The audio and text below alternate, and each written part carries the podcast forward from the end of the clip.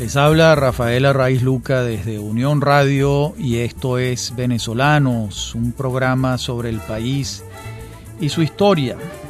La semana anterior quedamos en el devenir de nuestro trabajo en la batalla naval del lago de Maracaibo, el 24 de julio de 1823, cuando capitula el capitán general español Morales.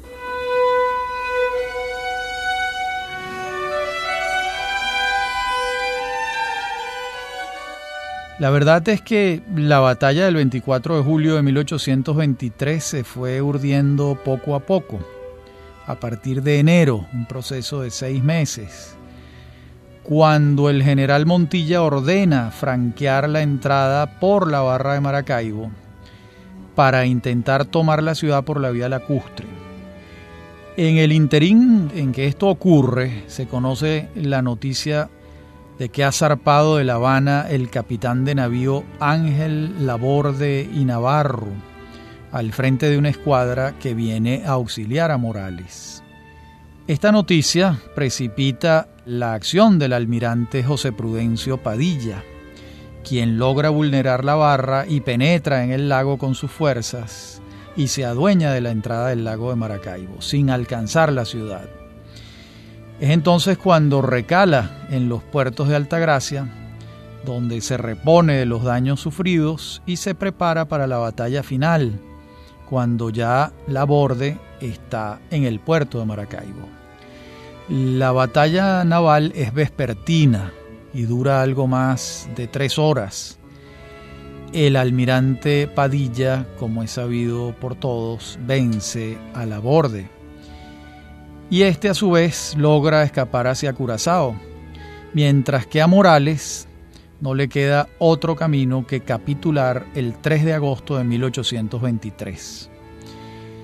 Magnánimamente se le permite irse hacia La Habana y es entonces cuando el último capitán general de la corona española en Venezuela es derrotado y aventado de tierra firme. El único que queda de los generales de los tiempos de Pablo Morillo va a ser de la calzada, quien está en Puerto Cabello y lo vamos a referir de inmediato su episodio. Páez le ofrece capitular a De la Calzada y este se niega. No acepta la capitulación, lo que conduce a que el general Páez asalte el castillo de Puerto Cabello y venza. En ese enfrentamiento van a morir cerca de 150 soldados realistas y muy pocos patriotas. Finalmente, de la calzada capitula con un largo articulado el 10 de noviembre de 1823 y hay un hecho simbólico de la mayor importancia y es que le entrega personalmente su espada al general Páez en reconocimiento de la victoria de Páez y de su derrota. Con este hecho concluye la guerra en el entonces Departamento de Venezuela de la República de Colombia. No olvidemos que estamos en 1823. La bandera española es bajada del asta, de la calzada es hecho prisionero y se le libera a comienzos de 1824, cuando también magnánimamente se le permite viajar de Puerto Cabello a La Habana, que era la isla que estuvo en posesión española hasta casi comenzando el siglo XX. Entonces, en este hecho se entrega el último jefe realista y sus soldados. De ahora en adelante que ha terminado la guerra, los asuntos del Departamento de Venezuela serán exclusivamente civiles, aunque ese departamento está en manos de alguien sobre quien nadie discute su primacía, el general José Antonio Páez. Estos años que vienen del 23 al 30 van a ser particularmente difíciles para Simón Bolívar, ya que terminada la guerra y todos inmersos en el mundo civil, pues los hechos se van a complicar mucho para el libertador. Serán años de muchos problemas para él y sobre todo para su proyecto centralista. Van a ser los años en que Bolívar redacte de su puño y letra la constitución de Bolivia y allí consagrará un principio más monárquico que republicano, que es el de la presidencia vitalicia. Y además intenta extrapolar este principio de la presidencia vitalicia de Bolivia a Colombia. Por su parte, estos años de 1823 a 1830 para Venezuela serán los años de la consolidación del general Páez, de su autoridad. También en estos años que hemos revisado, el año de 1820 es de la mayor importancia, repito, de la mayor importancia. ¿Por qué? Porque la rebelión de Rafael de Riego en enero en Cádiz, que se niega con sus 20.000 soldados a viajar hacia América, supone desobedecerle a Fernando VII.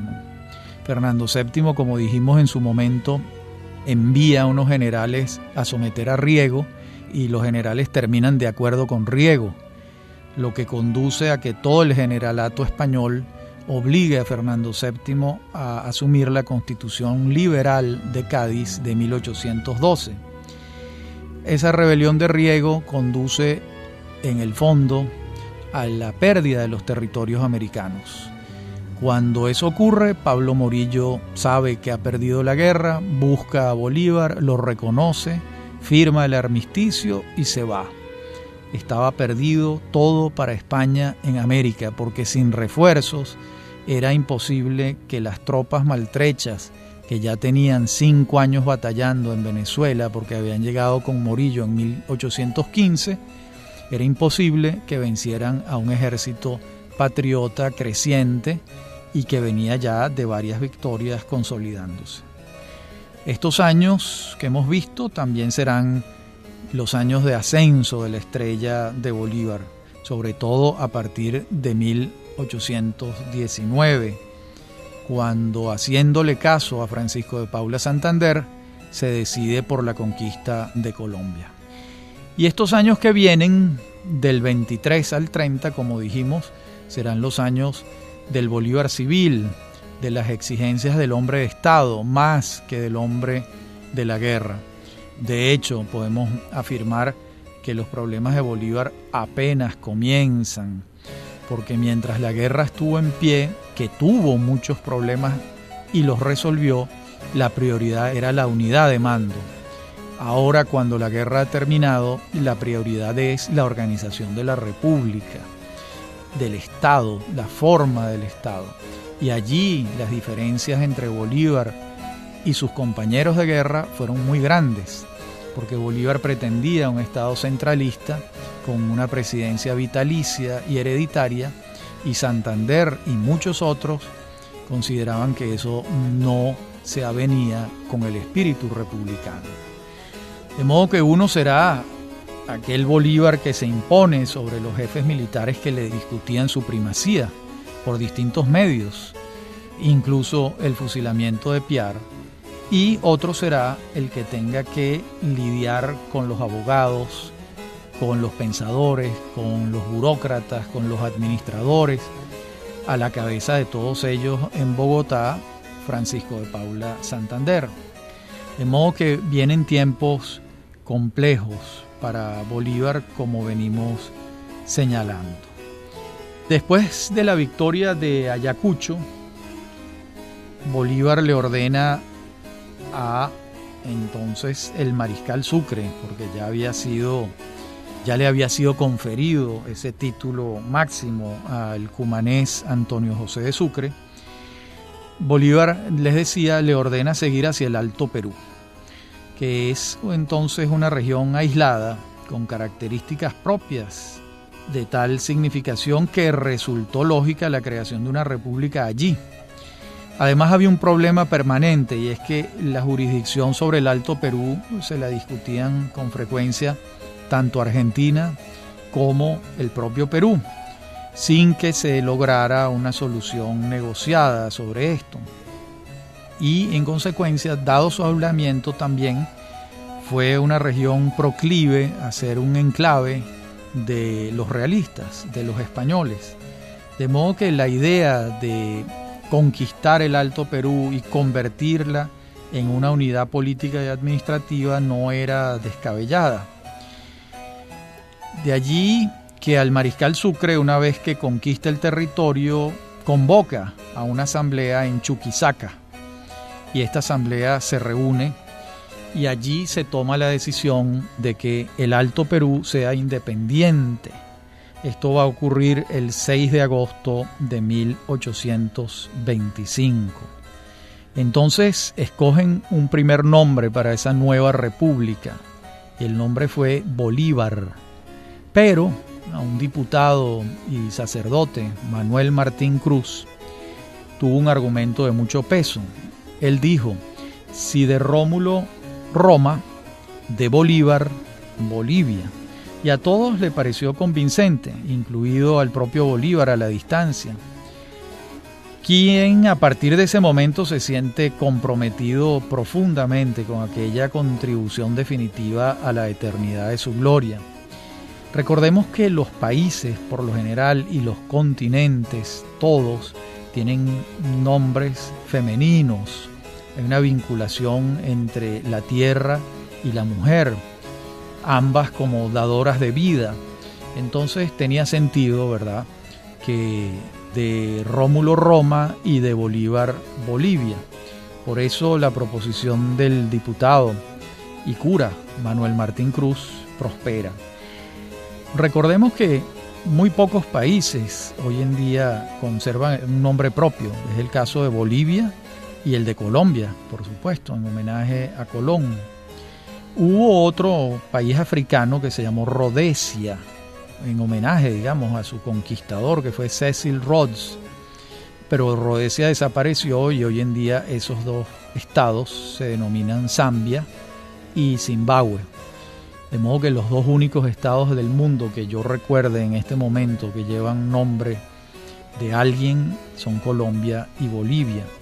Y el único estado que alude a otro, es decir, cuyo nombre alude a otro, es el caso de Venezuela, que es un nombre que recuerda a Venecia, pequeña Venecia. Bueno, es así como la República de Bolivia va a dar sus primeros pasos y esta Asamblea Constituyente de Chuquisaca le encarga a Bolívar la redacción de la primera constitución. Pero estos y otros temas vinculados con la creación de esta nueva república los veremos en la próxima parte del programa. Ya regresamos. Bueno, Bolívar en relación con la constitución de Bolivia encuentra un terreno fértil para su centralismo, que era su proposición central en materia política. Recordemos que a Bolívar le tenía horror a la anarquía y el centralismo él consideraba que era la vacuna contra la anarquía. De allí es que redacte una carta magna que establece la presidencia vitalicia del designado y la posibilidad de que éste escogiera a su sucesor, que no fuera electo, sino que el presidente de la República escogiera a su sucesor. Bueno, como era de esperarse, esto los neogranadinos que estaban formados en el pensamiento liberal se oponen porque evidentemente esta proposición tiene una impronta monárquica muy, muy acendrada el argumento central de los neogranadinos era que, bueno, tenían años haciendo la guerra para derrotar a la monarquía española.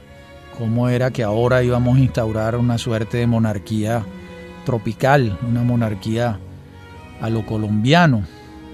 Me refiero a lo colombiano en, en el sentido de que estamos en la República de Colombia en 1826 y nosotros éramos, les recuerdo, un departamento de esa república. No obstante, la oposición que hubo a la proposición de Bolívar en Bolivia, este hace aprobar su constitución y designa a Antonio José de Sucre presidente vitalicio.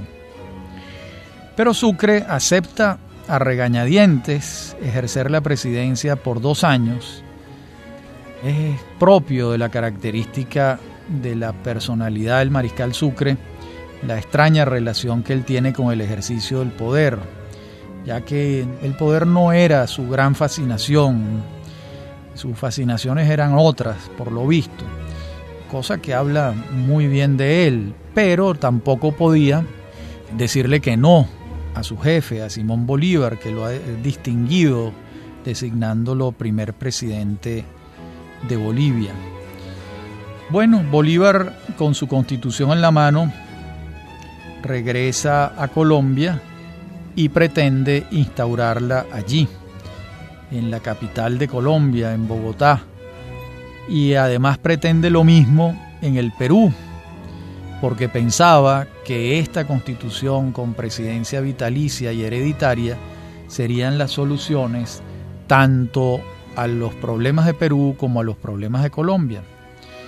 Y realmente lo que hizo Bolívar con esa pretensión fue avivar las diferencias que sus compañeros de viaje tenían con él. Una carta de Francisco de Paula Santander del 6 de julio de 1826 es bastante explícita y elocuente en relación con lo que les estoy señalando. Les voy a leer un párrafo de la carta de Santander que es bastante explicativo dice Santander. ¿Quién es el emperador o rey en este nuevo reino? ¿Un príncipe extranjero? No lo quiero porque yo he sido patriota y he servido 16 años continuos por el establecimiento de un régimen legal bajo las formas republicanas. En mi posición, y después de que he logrado una mediana reputación, sería la mayor iniquidad traicionar mis principios y faltar a mis protestas. ¿El emperador es usted? le pregunta Santander a Bolívar. Obedezco gustoso y jamás seré conspirador, porque usted es digno de mandarnos, porque nos gobernará según las leyes, porque respetará la opinión sana del pueblo, porque es justo, desinteresado, filantrópico, etc. Y después de su muerte, ¿quién es el sucesor? Le pregunta. Páez, Montilla, Padilla. A ninguno quiero de jefe supremo vitalicio y coronado. No seré más colombiano y toda mi fortuna la sacrificaré antes de vivir bajo tal régimen. Esta carta de Santander a Bolívar es extraordinaria, es una pieza con unas sutilezas notables que además pone el dedo en la llaga, porque el único vitalicio que acepta Santander es Bolívar, mientras todos los demás que aspirarían a suceder a Bolívar, para él son inconvenientes, sobre todo en términos vitalicios, como lo plantea el Libertador. En verdad, era imposible de digerir la proposición bolivariana y, como veremos, va a ser el fruto de muchas desavenencias.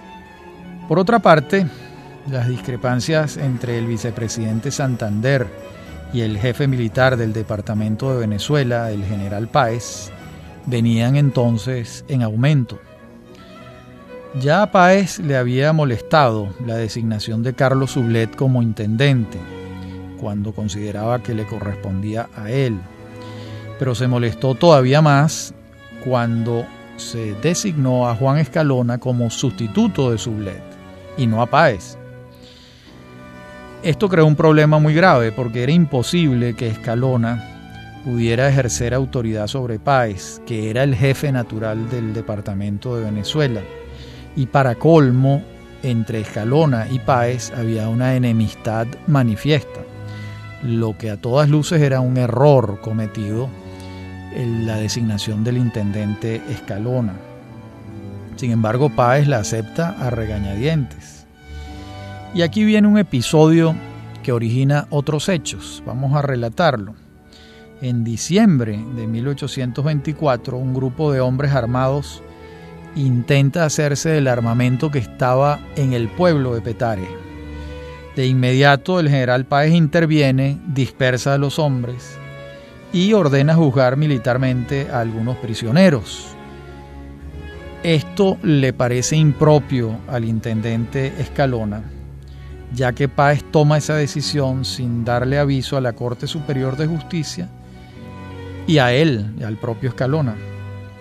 Y Escalona le reclama este proceder a Páez y lo reclama en Bogotá también, y Bogotá le da la razón, ordenándole al poder militar entregar al poder civil a los imputados.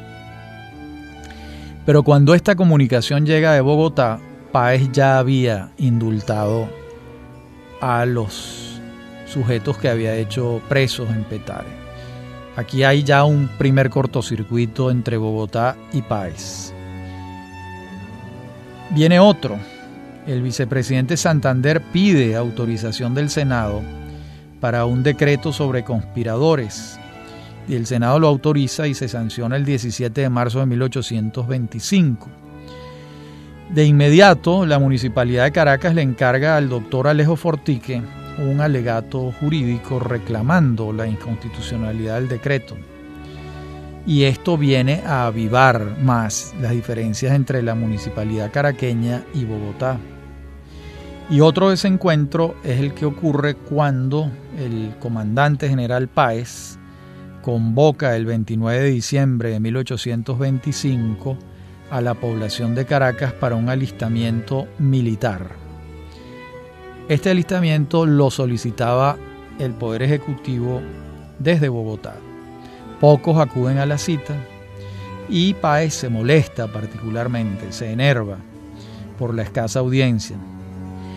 Este hecho conduce a que Escalona solicite una investigación. A todas luces Escalona estaba cazando al general Páez para cualquier resbalón sancionarlo. Y esto hace el Ejecutivo en Bogotá ante el Senado y se suspende a Páez de sus funciones. Y es más, el poder desde Bogotá le ordena al general Páez presentarse a Bogotá, a rendir cuenta de sus actos. Páez no acata la orden, es sustituido por el general Escalona, lo que es tenido por la mayoría de los venezolanos como una ofensa muy grave, porque el máximo líder militar en el departamento de Venezuela era el general Páez, eso no había duda.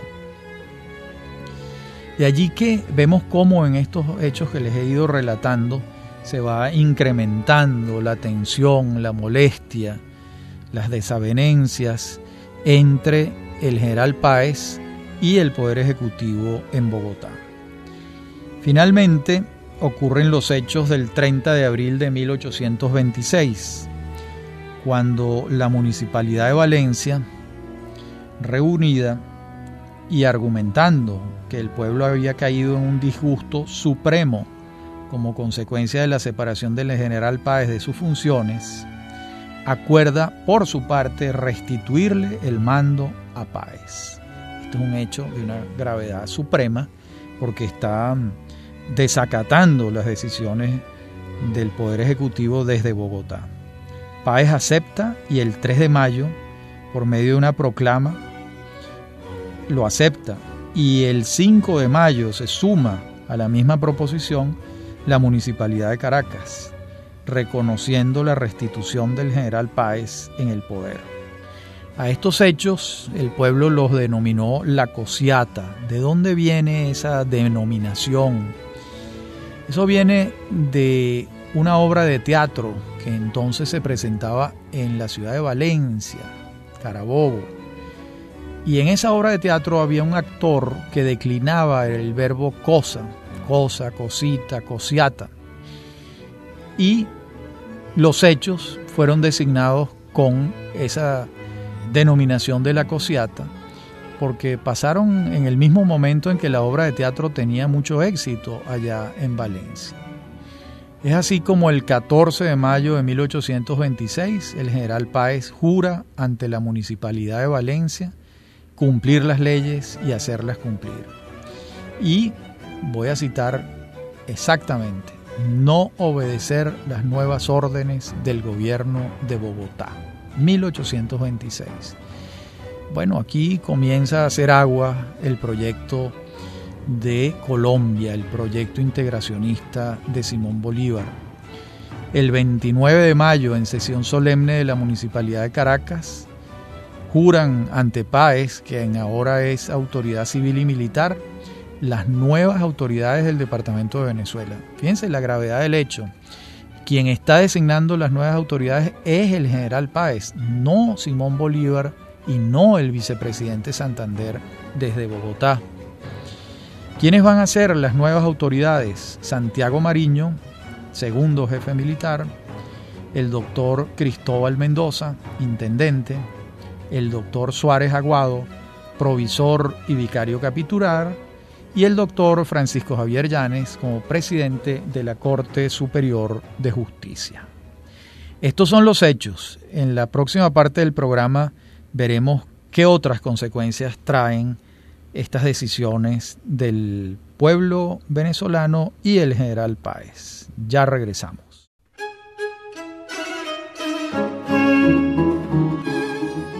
Los respaldos al general Páez en su voluntad separatista no cesan y vamos a ver cómo una asamblea popular reunida el 5 de noviembre de 1826 en la iglesia de San Francisco, aquí en Caracas, solicita mediante voto popular que se instaure lo siguiente. Voy a citar. El sistema popular representativo federal, como se haya establecido en los Estados Unidos de la América del Norte, en cuanto sea compatible con las costumbres, climas y particulares circunstancias de los pueblos que forman la República de Colombia. Interesante, están solicitando el federalismo para Colombia, no el centralismo. Evidentemente el centralismo es el que ha creado buena parte de todos estos problemas que hemos referido, porque la autonomía de las autoridades locales se ve muy reducida, porque el espíritu centralista es precisamente eso, limitar la autonomía de las autoridades locales en aras de una autoridad superior y única. Siempre trae muchos problemas el centralismo autoritario. Y el caso de la República de Colombia en estos años no va a ser una excepción. Entonces se solicita la remisión del acta de esta asamblea que les acabo de referir al Libertador.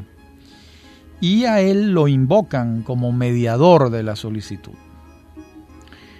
Luego, a solicitud de PAE, se reúne otra Asamblea Popular el 7 de noviembre, dos días después, donde se asume una posición todavía más radical que en la de dos días antes. El 10 de noviembre se reúne otra Asamblea Popular, esta vez en Valencia, y el 13 de ese mismo mes de noviembre PAE señala por decreto la constitución de los colegios electorales el 10 de diciembre. Y para el 10 de enero de 1827 la fecha de integración del Congreso Constituyente. Estas posiciones de Páez, por supuesto, tuvieron resistencia y mucha gente temió que se avanzara muy rápidamente hacia una guerra civil. Estos hechos, en lo que llegan las noticias a Bogotá, provocan una queja muy enfática de Santander ante Bolívar, ya que Páez está desconociendo la constitución de la República de Colombia y Santander le ruega a Bolívar que intervenga. Bolívar envía una avanzada, un embajador de avanzada que no es otro que Daniel Florencio Oliri. Y Oliri viene a conversar con Páez para buscar una conciliación. Y están conversando durante 10 días Oliri y José Antonio Páez. Oliri intentaba que Páez se acogiera a lo que disponía Santander con base en la constitución vigente. Y el llanero finalmente, Páez finalmente le dice a Oliri, voy a citar, espero que el presidente no me forzará a ser su enemigo y a destruir Colombia con una guerra civil. Bueno, aquí amenazas van, amenazas vienen. De modo que esa es la posición de Páez. Oliri regresa a Bogotá y derrotado en su proposición conciliatoria con el general Páez. Bolívar entra en cólera y el 11 de diciembre de 1826 le escribe una carta a Páez donde con sutileza lo amenaza. Buscaba Bolívar ablandar al personaje antes de viajar, no lo sabemos. En todo caso, voy a leerles lo que le dice Bolívar a Páez en relación con la situación planteada. Dice Bolívar. Contra mí el general Castillo se perdió. Contra mí el general Piar se perdió. Contra mí el general Mariño se perdió. Contra mí el general Riva Agüero se perdió y contra mí se perdió el general Torre Tagle. Parece que la providencia condena a la perdición a mis enemigos personales, sean americanos o españoles. Y vea usted hasta dónde se han elevado los generales Sucre, Santander y Santa Cruz.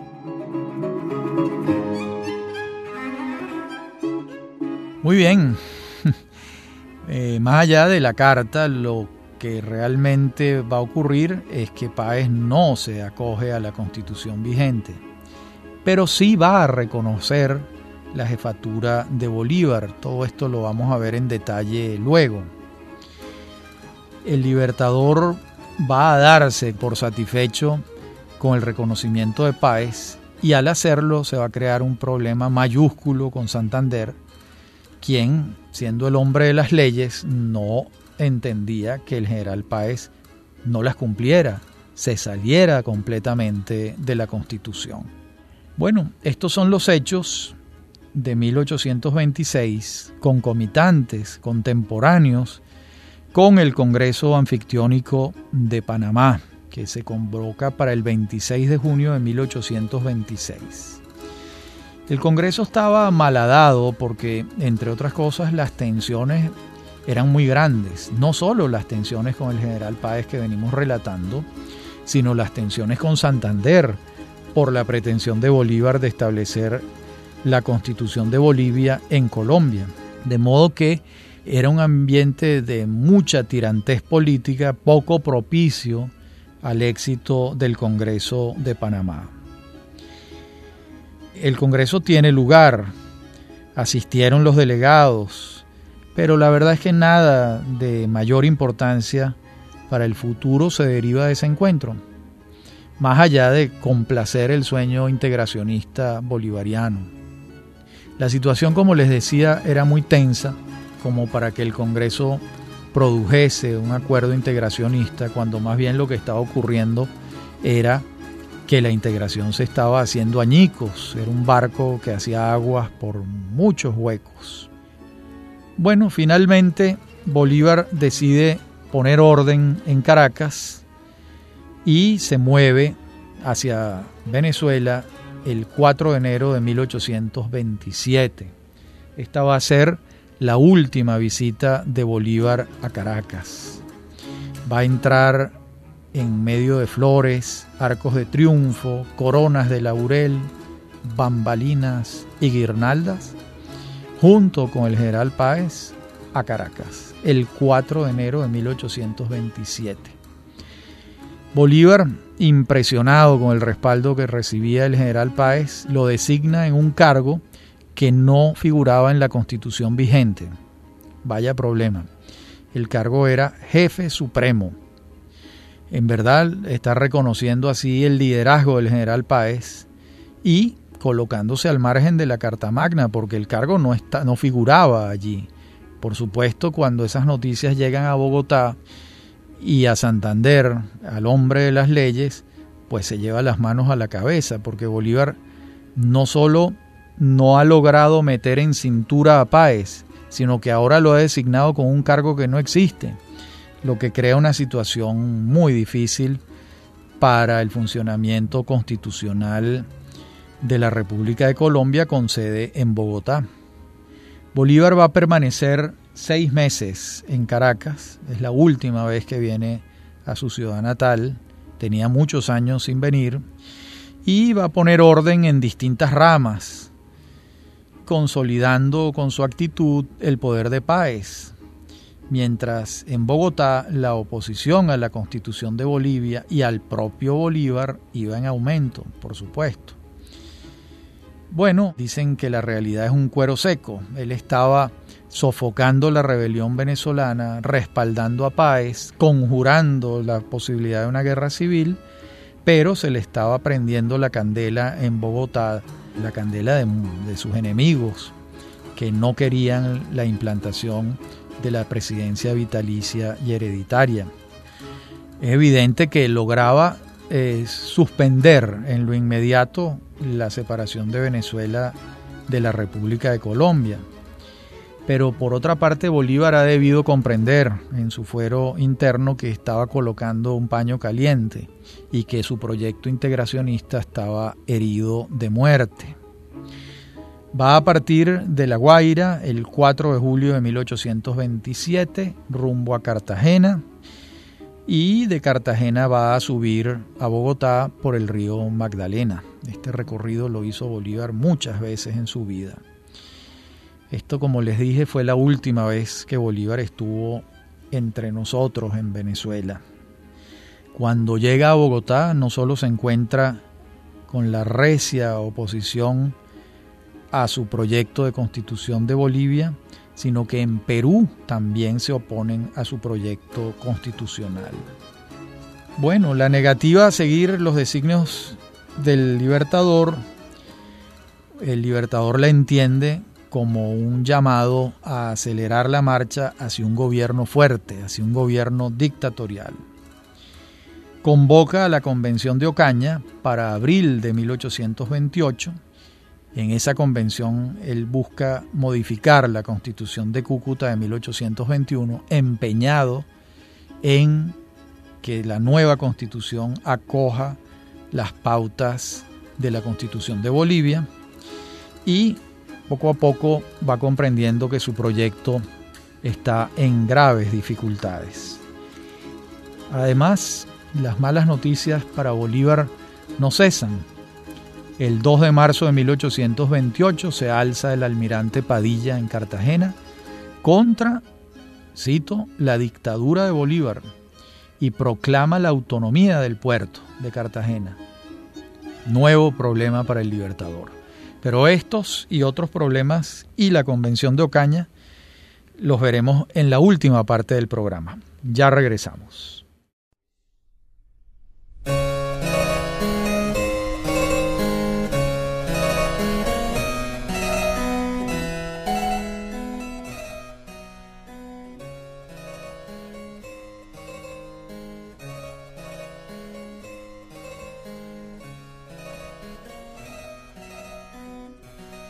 Decíamos en la parte anterior que los problemas no cesaban para Bolívar y uno inesperado fue el alzamiento del almirante Padilla en Cartagena contra la dictadura de Bolívar, proclamando la autonomía del puerto. Pero Montilla sofoca el intento y a Padilla no le queda otro camino que moverse hacia Ocaña, buscando la protección de Santander Bolívar considera que debe ser juzgado con todo el peso de la ley y fue enviado a una cárcel en Bogotá, donde se le seguiría juicio.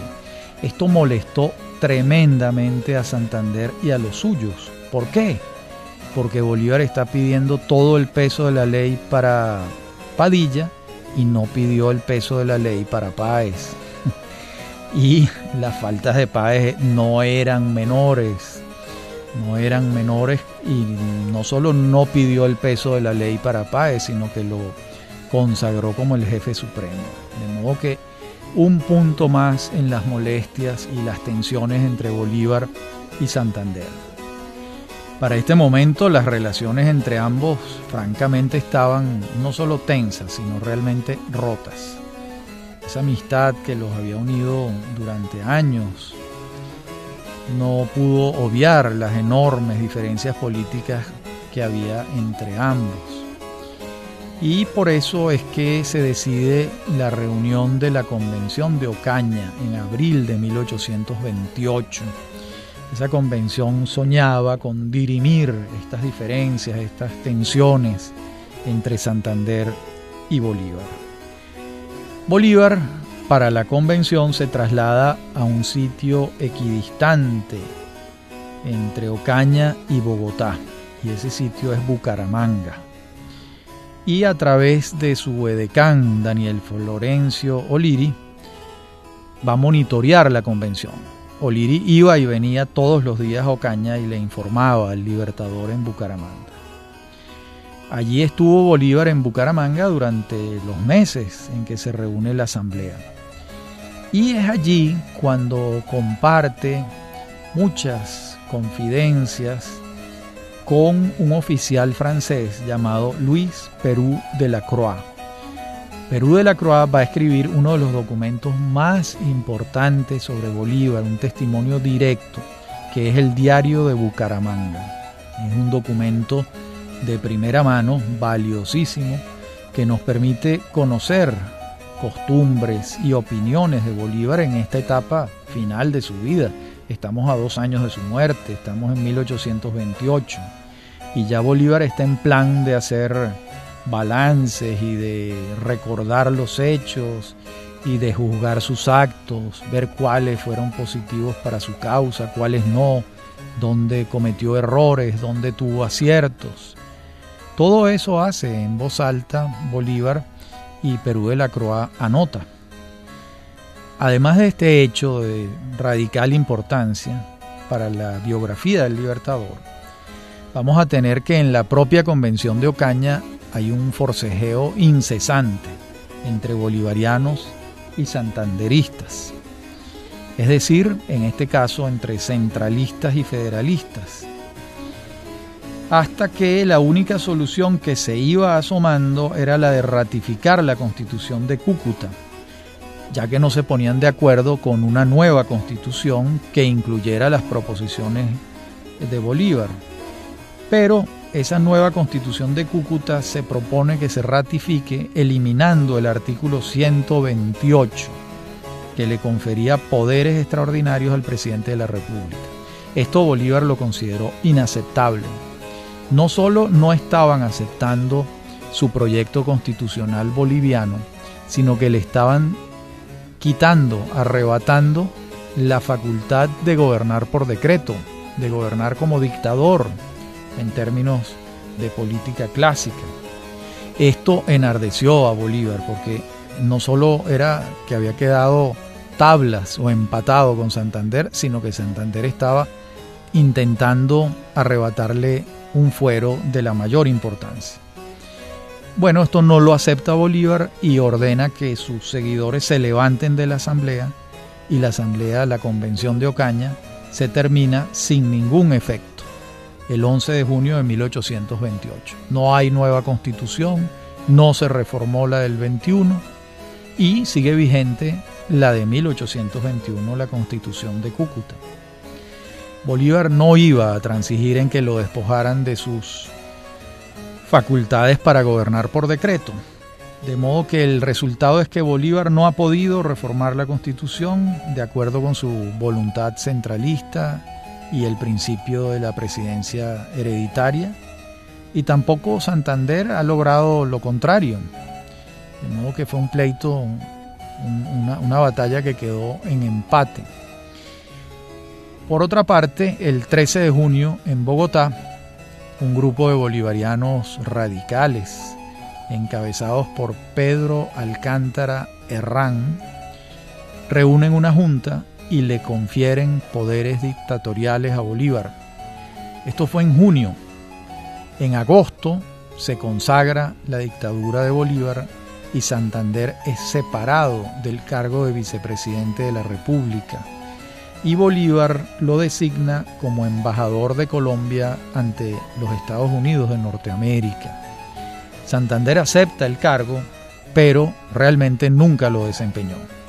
No llegó a movilizarse hasta allá. Bueno, el 27 de agosto de 1828, Bolívar sustituye la constitución de Cúcuta de 1821 por un decreto orgánico firmado por sí mismo que consagra la dictadura. Los considerandos de este decreto, que son muy interesantes, los vamos a leer en nuestro próximo programa porque en este no nos queda tiempo para leerlos y comentarlos, que son de la mayor importancia. Nuestro próximo programa será el último de esta serie, que se inició hace 15 programas. El próximo será el 16 y concluirá la serie que abarca el periodo de la historia política venezolana de 1728 a 1830. Ha sido un gusto hablar para ustedes y esto es Venezolanos, un programa sobre el país y su historia.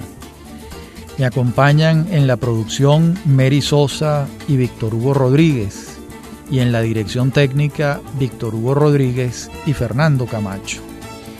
A mí me consiguen por mi correo electrónico rafaelarraiz.hotmail.com Me consiguen en Facebook, me consiguen en Twitter, arroba Rafael y también los invito a escuchar los programas que están colgados en la página unionradiocultural.com. Allí pueden escucharlos cuando quieran y desde cualquier lugar del planeta. Ha sido un gusto hablar y disertar para ustedes. Hasta la próxima semana.